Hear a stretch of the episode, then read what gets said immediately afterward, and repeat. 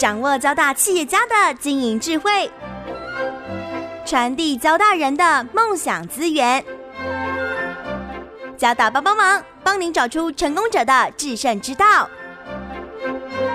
欢迎收听由林宏文所主持的《交大帮帮忙》。各位听众朋友，大家好，欢迎收听环宇电台《交大帮帮忙》节目，我是主持人林宏文。有关比特币、区块链哦，相信大家都听了很多。但是，怎么样把区块链的很关键的技术哈，运用到我们日常生活里面各种应用？我想这件事情呢，是现在很多新创团队啊非常积极努力要做的一个方向。那今天我们要为听众朋友介绍的，就是成立一年多，时间很短，可是他们已经在区块链的应用上面哦，已经做到非常好的成绩哦。他这个公司叫做 ITM 国际信任机器公司，两位创办人呢，执行长跟共同创办人哦是陈周任先生，他们的首席科学家黄冠环先生。他们在这样的一个领域里面哈，他们其实已经有很多的经验。那我今天要请他们两位哦来跟我们分享，怎么样把区块链的概念，然后能够把它做成真的是服务跟生意啦。这个我想我相信也是很多人关心的一个领域哦。区块链怎么样应用哦？所以我先来呃介绍两位呃创办人哦，跟听众朋友打一个招呼。那我首先请 ITM 国际信任机器公司的执行长陈周任跟听众朋友先打一个招呼。各位听众，大家好，我是 ITM 的执行长陈周任。那今天很高兴能够来环宇电台上这个交大帮帮忙这个节目。虽然我不是交大，但黄老师是交大的。是是是是，哎，谢谢周任兄哦。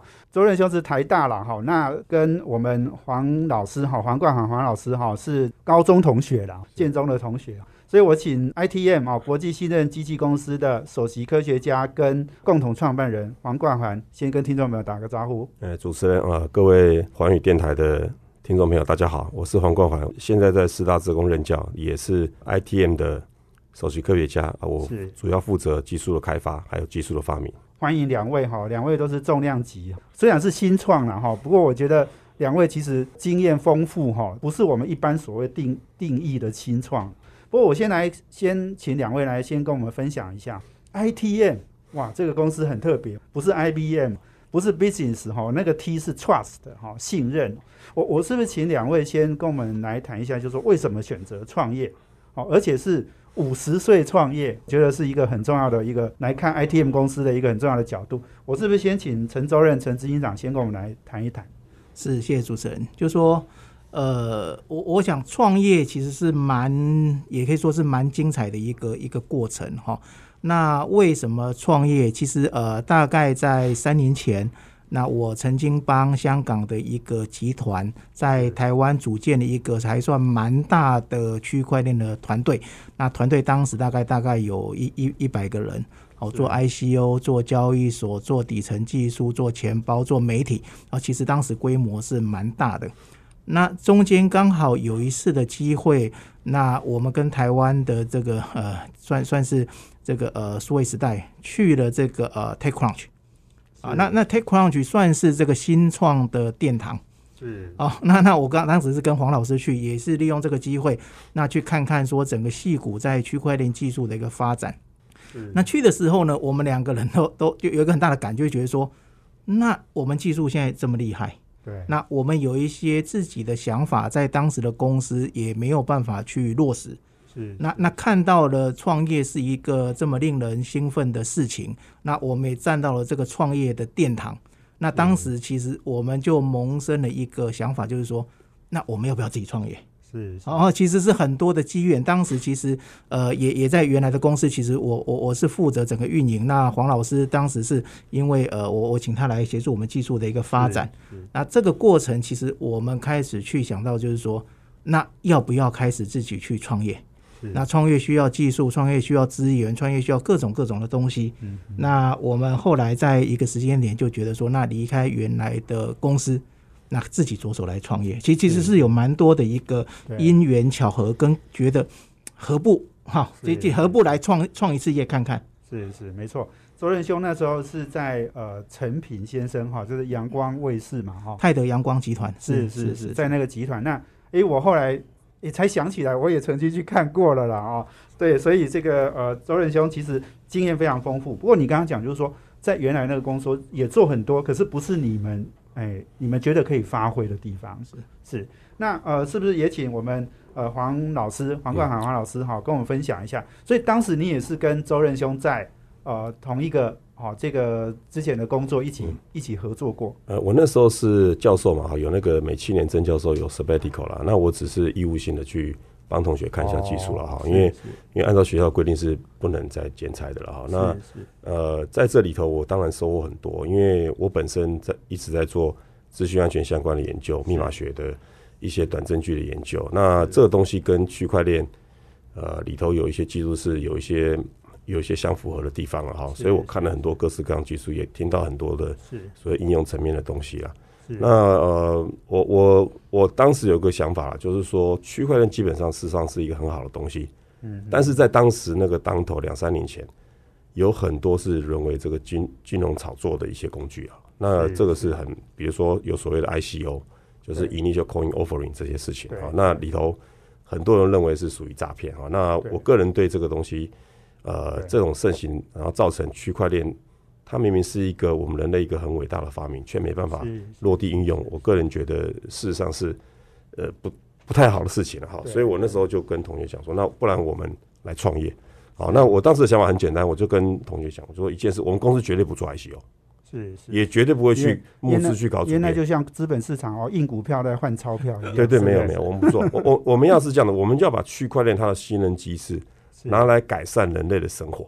是啊，因为我跟我同学们，我们基本上经济上都还 OK 了哈，就是说像我在学校教书，生活是稳定的。但是如果有这次这次有这个机会，我们能够做一些事改善人类的生活的话，或许会在我们我们的人生中会会是是很重要一件事啊。所以我们两个就因此就跑出来创业。对我们黄老师哈，黄教授哈，他之前是这个师大哦资工系的教授，当过系主任，也当过理学院的副院长。所以我想呃，黄老师呢，等一下我邀请你再跟我们好多分享一下，我们在这个 ITM 公司哈，我们一个非常重要的扩容技术，那到底是一个什么样的一个技术啊？不过我回来呃，让周任兄哈，所以你们两个谈一谈。那去年一月，二零一九年一月，你们就决定成立公司了。呃，是的，是是没有错，就是说。呃，我们当时其实我们还有另外一位共同创办人叫王一鸣啊，那他是麦肯锡，曾经在麦肯锡待过，在联发也可以待过，所以所以我想，当创业的初期，如果只有我们两个人，其实会遇到很多问题，但是刚好又多了一位有创业的经验，有有有这个所谓的呃投资经验的人进来之后，其实一拍即合，所以我们加快了公司的成立。那很快的，我们就自己先把自己的资金拿出来，先开始成立了一个公司。那后来也很快的、很顺利的就走完了这个天使轮。好，所以所以我想这个创业东西就刚才说过，就是说其实是很多的机运的巧合。那把握了当时最好的状况，那很重要。人对了，事情就对了。对，好，事情对了，那我们就一直往前走。我我想这个大概是创业初期我们的一个呃，怎么讲，就是说。比较比较，就是说比别人幸运的地方是哦，就是我们也算中年创业，那资源哦经验也都够，那很快可以把这个组合起来。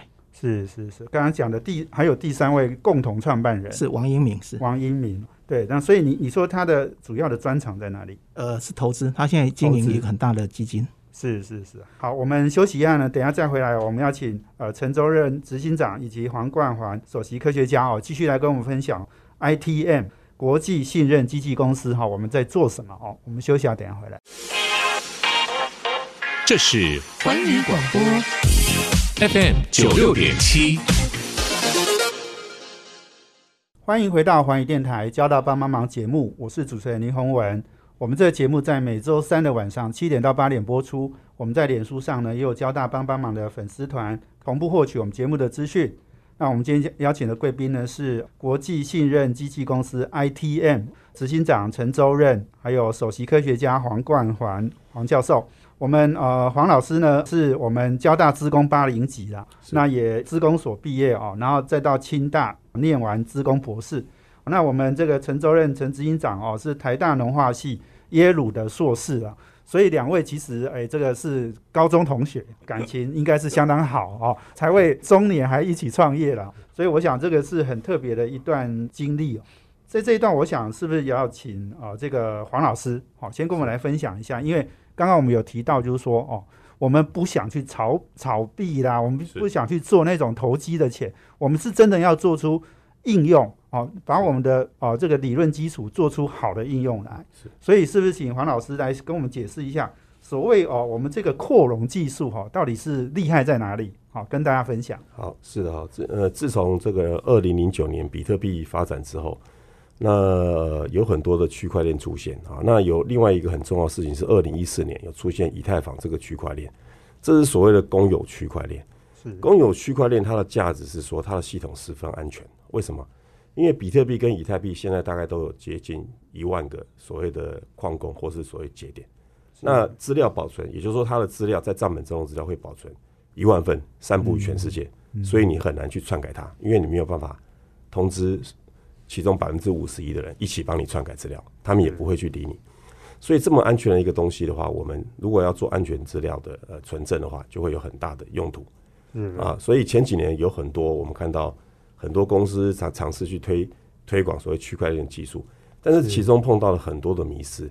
有一个迷失，就是因为节点太多哦，因为我们都知道，呃，现在的公有区块链节点比较多的公有区块链，它每秒钟能够处理的交易大概不会超过十个啊，这个叫做十个 TPS（Transaction per second）。嗯，好，但是我们真正在推区块链应用的时候，我们对于区块链频宽需求常常会远大于这于这个数目，我打个比方，呃，假设我们有一百万个电表，那按照电表的安规是十五分钟要送一笔资料去存证啊。假设我们需要把这个电表产生的资料去存证，或者其他任任何的 IOT 的装置产生的资料去存证的话，以电表来讲的话，一百万个它的 TPS 是一千一百一十一。好，那呃，台湾最呃以后会持续推智慧型电表，大概会有五六百万个电表。中国大陆可能有超过二十五亿个电表，所以这么大量资料要进到区块链的话，你这个区块链平宽是一定吃不住的。是好，所以我们公司有一个很重要的技术，或者说全世界在区块链推广中有一个很重要的技术，就是你要做扩容。好，那有一个迷思是扩容，它就把所谓区块链节点数目变小，比如说两个节点、四个节点，那这个东西就变得不是区块链了。为什么？这个叫做中央式资料库。如果少数的节点掌握在少数人手上的话，那这个东西我随时可以去改它的资料，那不就是我们传统的中央式资料库？所以要一个能够建立信任的的区块链的话，它的节点数目一定要多。可是节点数目多，你的速度又会慢下来，因为你要复制大量的资料到那些节点啊，这是没有办法，这个瓶颈。我们公司有一个技术，就是所谓扩容技术哈。那我这么多年来一直在研究一件事，就是密码学短证据在云端上应用。那我一直想要做的一件事，就是很多很多大数大量的物件，几万个、几十万个、上百万个，甚至上千万个，我能不能用一个小的密码学证据来 encoding 它，同时我们能对它做有效的集合，或者说检查其中物件一些特性。是。那这个技术呢，刚好可以用到啊区块链的扩容里头。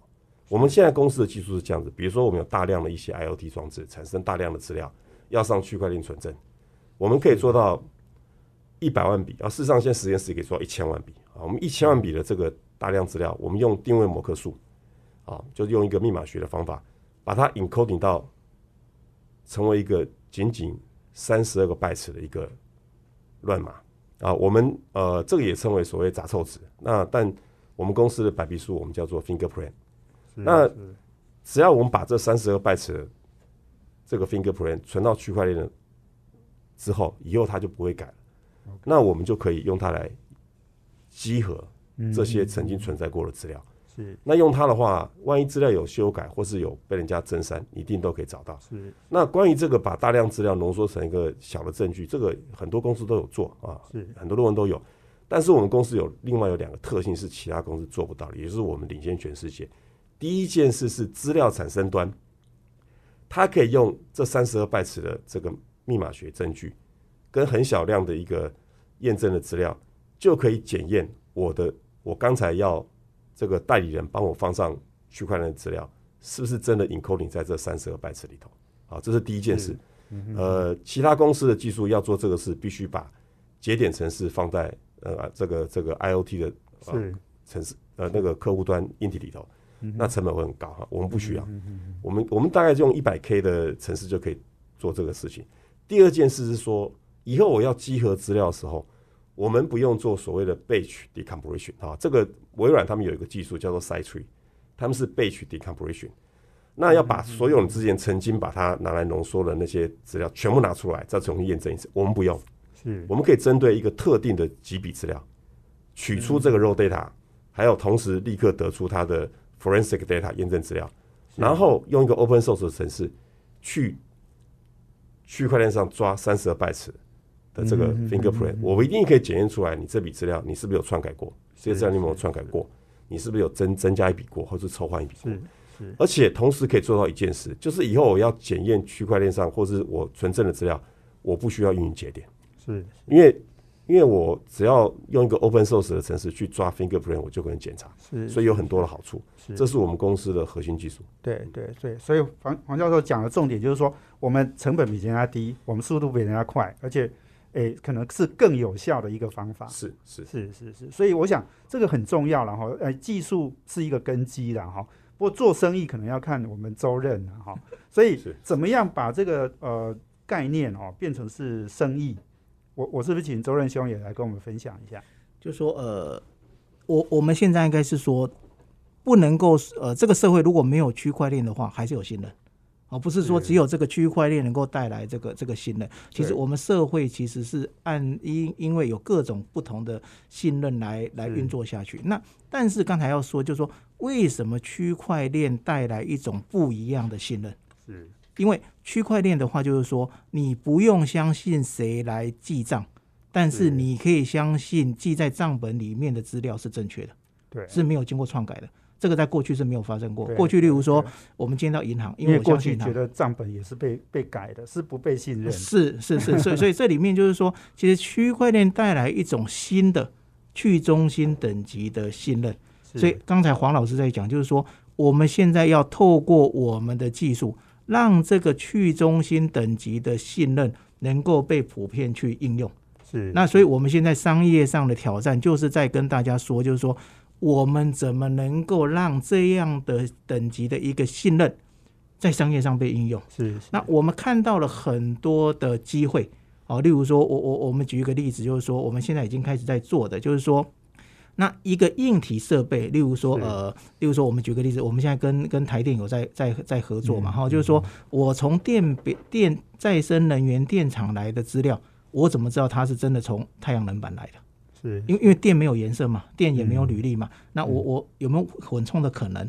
那如果今天我们像刚才那样的架构，我们把我们的演算法放到了这个太阳能板，放到了这个硬体上面，那这样的话，我们就能够确认现在电表收到的这些电，确认是从硬体来的。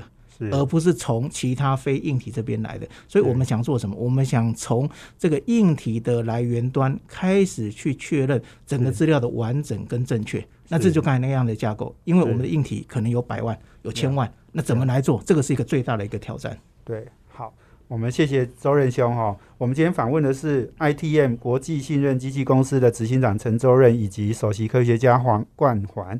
那我们休息下呢，等下再让周仁兄继续来说明哈。其实还有很多例子都可以用到了哦。这个刚刚只是举了一个呃，这个电哈，这个是一个很简单的例子，还有很多的应用哦。我们休息下，等下回来。这是环宇广播 FM 九六点七，欢迎回到环宇电台交大帮帮忙节目，我是主持人林宏文。我们今天邀请的呃贵宾呢是国际信任机器公司 ITM。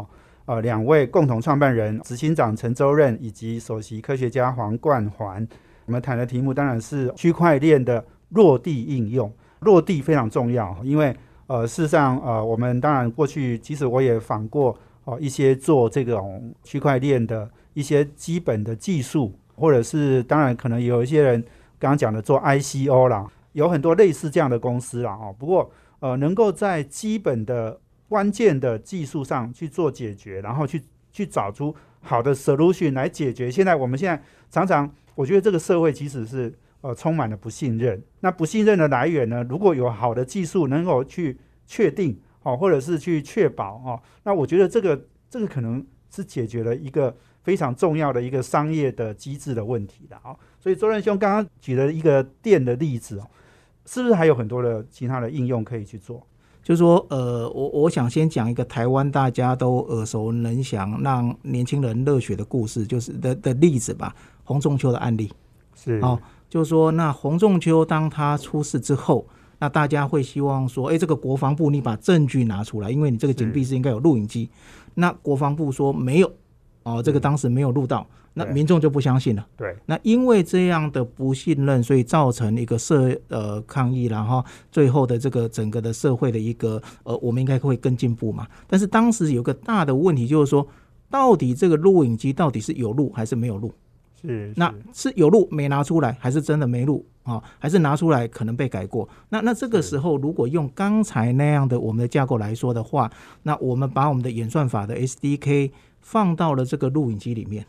那事后我们公开大众，连大众都可以做确认，我们就可以确认说今天实际上有录还是没有录。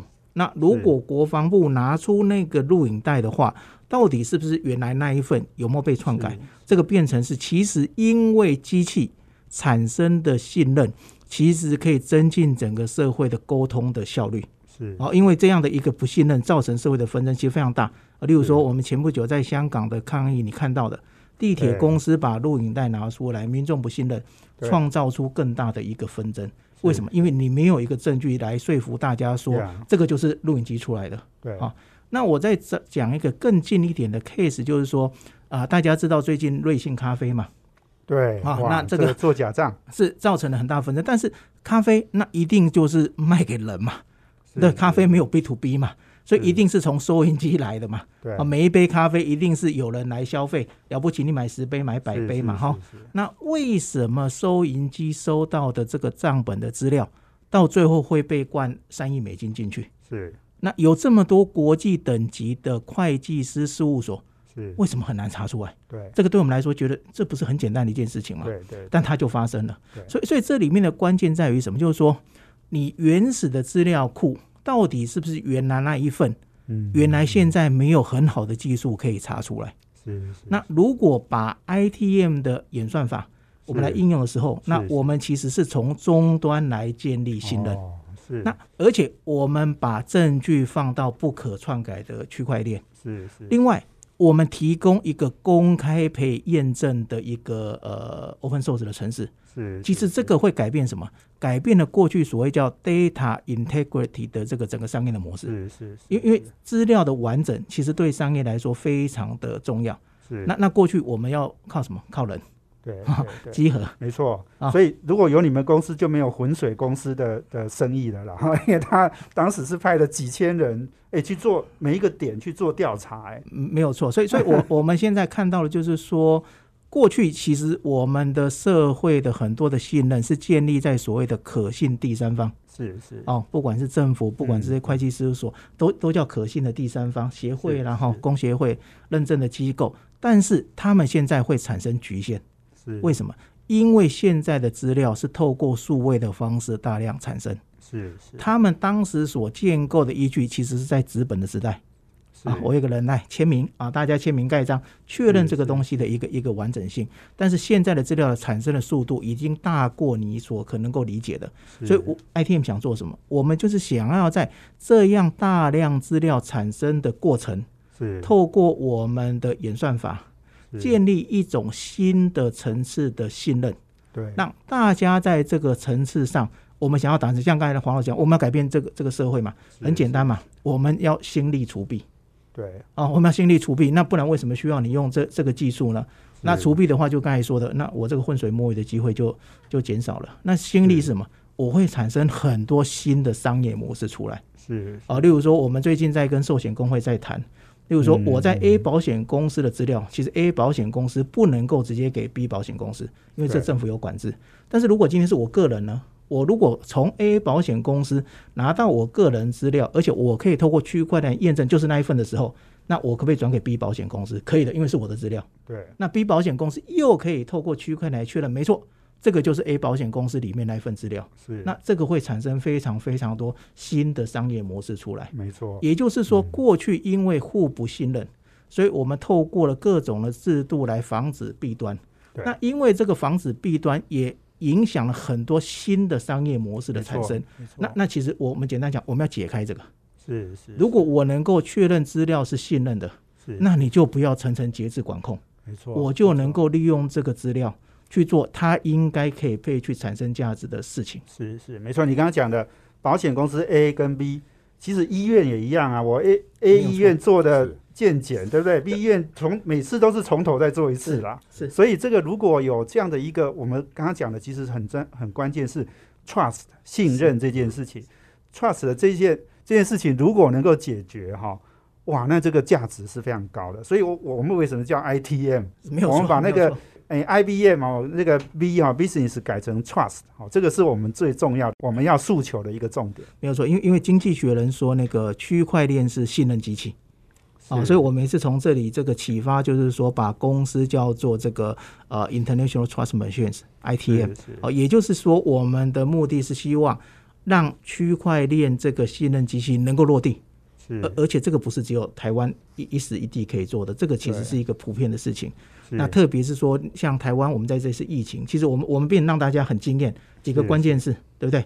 台湾 Trust Technology。哎，我我们其实是透过这几个关键字来抵抗疫情，让世界看到我们。那那一样，我们我们就做信任，所以我们还希望让台湾的信任透过区块链这个技术能够更提升，而且这个能够全球普遍来运用。是是是，没错。诶，所以黄黄老师也是对信任这件事情，你你一辈子在做研究的这些资讯工程相关的技术，是不是也信任也是一个关键？是是是，我我我几年前我就在讲，我做了研究叫 Cloud Trust，就是就云端的云端是怎么信呢？你东西存在别人那边，就是你存在云端，你付钱存那边。是，比如说你存了十万个 file，搞不好有一天十个 file 不见了，你都不知道为什么。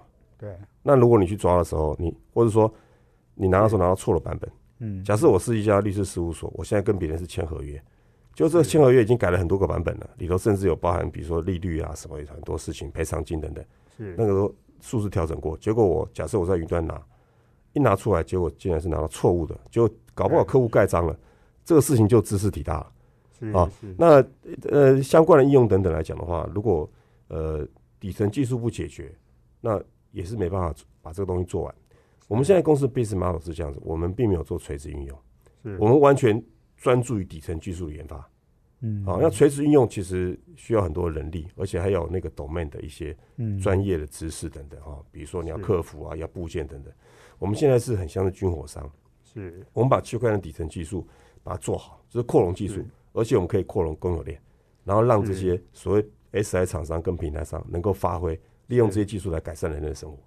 对对，我想这个真的是一件非常重要的事情，值得大家投入啊心力、投入精神去做了。所以我们也很谢谢这个两位哦，应该说三位创办人哈，投入这样的一个建立大家信任机制的一个哦区块链的一个底层关键技术哦，以及把它落地应用哦。我想这是非常重要的一个角度。我们休息下，等下再回来，请两位哦继续来跟我们分享。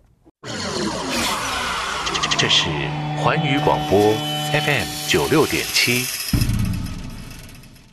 欢迎回到环宇电台交大帮帮忙节目，我是主持人林宏文。我们今天邀请了两位贵宾，国际信任机器公司 ITM 的执行长陈周任，以及首席科学家黄冠环。那我们谈的题目呢，呃，是把区块链关键技术扩容技术，把它落实到呃真正的创造更多附加价值的应用了。我知道两位呢，呃，三位哈创办人呢是二零一九年一月才成立公司哈，其实到现在也不过一年多的时间哦。不过我们已经得奖无数了哈，然后也获得联发科呃公司的一个投资。那当然，这中间也有很多的很 很厉害的这个 angel 在支持我们。然后微软啊啊这个等等好几个重要的单位都已经认同我们的技术。分享一下我们得到哪些奖好不好？我想创业。某个程度就是过过关斩六将嘛，哈，你要不断的突破，跟人家才能够看到你。那我们在这里面，其实我们蛮努力的哈，一关一关的来走。就是说，这里面像我们呃参加了去年的第一届的高通台湾创新竞赛，啊，那这个奖金其实是目前应该我们看到台湾这个新创比赛奖金最高的啊，第一名是十二点五万美金。入围就有一万美金，那我们在这个过程里面，我们得到第二名，是。第二名是十万美金。啊，所以对我们来说，其实是一个蛮大。创业基金都赚来的，结结小补了，是。那那我我们我们在这里面就是把高通的一个物联网的晶片叫 MDM 九零六，那加上我们的演算法，那我们做了一个 tracker 追踪器，让这个 tracker 走的过程里面产生的资料。我们做了区块链的存证，哦，那整个系统是非常的完整，所以，所以为什么说我们这一次在高通台湾创新竞赛能够得奖，其实是我们真的让大家这些国际级的评审看到区块链的落地应用，哦，那第一个，那那另外的话就是说，我们其实台湾很重要，亚洲规模最大的这个创新创业的活动就是 Meet Taipei。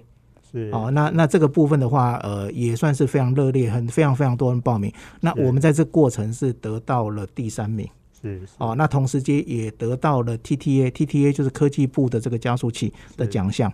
那为什么我们会得奖？其实得得得奖的话，其其实还是说蛮特别的，就是说，呃，因为也蛮多区块链团队的。那我们为什么能够说服评审？其实是我们让大家看到，我们真的落地能够应用。是是哦，那这个落地应用，当时我们提出了跟微软的合作，因为我们跟当时跟微软去了这个台电的资通展，那我们展出了一个用区块链来做的 P to P 能源的一个交易的系统，哦，所以我们也用这个来说服评审，就是说我们其实是一个能够很有潜力的新创，所以我们得到第三名。是那那几个奖项之后的话，其实我们就。很顺利得到刚才说的联发科啊，那其实这个评估时间是非常的长。那联发科看到的就是说，哎，那 ITM 其实是做晶片等级的软体的服务，因为我们把 STK 放在软体上。啊，那我们的架构，他们其实很多人来看也很完整。那所以后来就是很顺利的，我们拿到了这个联发科的这个这个算 Pre A 轮的一个一个一个一个融资嘛，哈。那我想这个算对我们来说是一个很重要的里程碑，啊，因为当时这个新闻其实连日本媒体都报道，啊，所以所以其实这个是大家都在看，没错没错。那过程里面其实我们现在呃。微软加速器哦，我们是。今年它是第二届嘛哈，那我们也也也入选啊。那另外的话，经济部中小企业处的 TAACC 加我们入选。哦，所以我们其实也得力，就是说大家的帮忙，就是说整个台湾对于呃创新创业的重视，其实我我们当然就是在这个产业里面也也深深感受到，所以不管是比赛，不管是这个加速。不管是这个创新创业的这些这些投资，那那其实都是透过这边一步一步的，其实让我们的公司是。被看见啊，那或是说应用能够去推广啊。那我想这个在创业的过程里面，其实是我们看到就是说得利于很多人哦，整个环境包括媒体的报道，包括媒体报道，我想这个对我们帮助都非常大。对对，其实刚刚讲到说五十岁创业哈，中年创业，不过。不过我觉得哈，五十岁我们不要说很晚哈，我们张忠谋都五十八岁才创业哈，所以不用担心哈，这个人生很长了哈。不过刚刚讲到就是说五十岁创业哈，我想这个你们是同学，我想年纪是一样哦。那个黄教授，你你在这个参与的过程应该也体会很多嘛哈，而且就是说我们的技术也是受到全世界的这个关注嘛哈。分享一下这中间创业的一些辛苦或是甘苦谈好不好？这个我我一直都在学校教书啊。我我两千零一年进了师大之后就没换过工作，我现在还是师大专任教授，但是我都合法跟学校申请来来这个来来当这个来外来外面服务了哈。是呃，这个发生的事情实在是可能这一年多发生的事情可能太多太快了，比我当教授当十几年都还多。我讲的话可能我不要讲教书了，就是说跟别人沟通的事情啊，我觉得真的是有很多呃很多。呃，很多前辈指导了，因为我我后来发现，其实其实大家在不同领域，其实大家想法都不一样。是是。那有很多人有很多很珍贵的经验，在不管是 business model，或者或者说你的技术怎么切入商业界等等啊，这个东西我我当教授学不到。是。好，那我现在很期待接下来要发生的事情，因为我们公司呃，最近有很多不错的案子啊，包含所谓台湾电子五哥之一啊，有一个跟我们签约了哈，那也事实上有有这个案子在做哈。然后有有另外还有还有比如说呃，台湾很大电信公司啊，有好几个都跟我们合作推好的案子啊，甚至有台湾 leading 的 SI 厂商已经决定要应用我们的技术，然后应用在我们一些比如说政府治理啊，还是一些呃一些这个实际。那个商业用、商用的一些信任基础的建立等等哈，那所以接下来会发生很多很多的事情，那我也期待跟公司一起成长。是是是，对，所以这个我们在募资上面有碰到什么困难吗？或是其他的一些相关的？我我我想募资上最大的困难就是说，大家其实很肯定我们这样技术，但是现在规模太小了。是啊，因为我想台湾很很初期，很出奇，对那。那从天使角度来看，我们获得获得不少人的支持。那大家觉得你速度也很快，但是你要必须证明你的收入的模式。嗯，啊，就是说如果你没有办法证明，那基本上他们都觉得太早期。是啊，这个是大概我们现在募资其实遇到最大的挑战，就是说大家都很看好，大家也都想要参与，但是现在台湾的创投，我想主要还是看你的收入的模模式。那那哦，所以我们现在就是说，呃，某个程度，我们现在其实是从 POC 哦，就 Proof Concept 就概念的验证，走向所谓的呃 POS Proof of Service，就是说我们要让大家或让这些呃创投能够看到，就是说未来我们在商业模式上的可能性跟规模，其实这是我们最近其实在在努力的，所以所以就是说，其实大家都都都都其实都很正面。那我们现在就是只能够在。呃，加快公司的发展、商业发展的脚步，让大家看到这个可行的商业模式，那那再来评估他们怎么去投资。对对对，现在员工有多少人？大概我们接下来的有没有什么样的阶段性的目标要跟大家分享？我我我们现在员工就十个人哈，那我们现在是在台大庆林中心，算是也是跟台大的老师合作，很幸运在台大里面有一个。办公的空间，那对我们来说，下一个最大的挑战，其实我们还是希望能够尽快的到国外布局。是，哦，因因为现在我们遇到，例如说，呃，微软的法国的 CTO，呃，肯定整篇报道肯定我们技术。那我们跟高通、跟跟另外像最近耐能也也都在谈，都是国际级的公司。所以，所以对我们来说，就是说，希望的就是能够尽快的开始国际的布局。那但是疫情的影响。啊，所以所以其实这个对对影响其实是非常的大的，所以所以下一个阶段我们就是希望说呃把底层技术做好，目前其实也获得了不少的肯定，接下来其实最重要是国际的布局，是怎么样尽快走出去？我们 international 嘛，好 international trust 所以我们是以国际市场为目标的。对对对，我想哦，这个真的我们在取名上面哈，已经展现我们的远大的目标了哈，要像 IBM 一样这样的哦一个发展的一个机会。所以，我们其实真的也很预祝哈。我一直啊，在我的节目，在我的专栏里面，都不断在强调台湾啊，必须要创新，台湾必须要改变。那我们今天真的非常谢谢哦，这个 ITM 国际信任机器公司哦，执行长陈周任以及哦这个首席科学家黄冠环哦两位呢，带给我们带来一个台湾可以改变的机会哦。那这个台湾如果好好的改变哦，全世界会跟着改。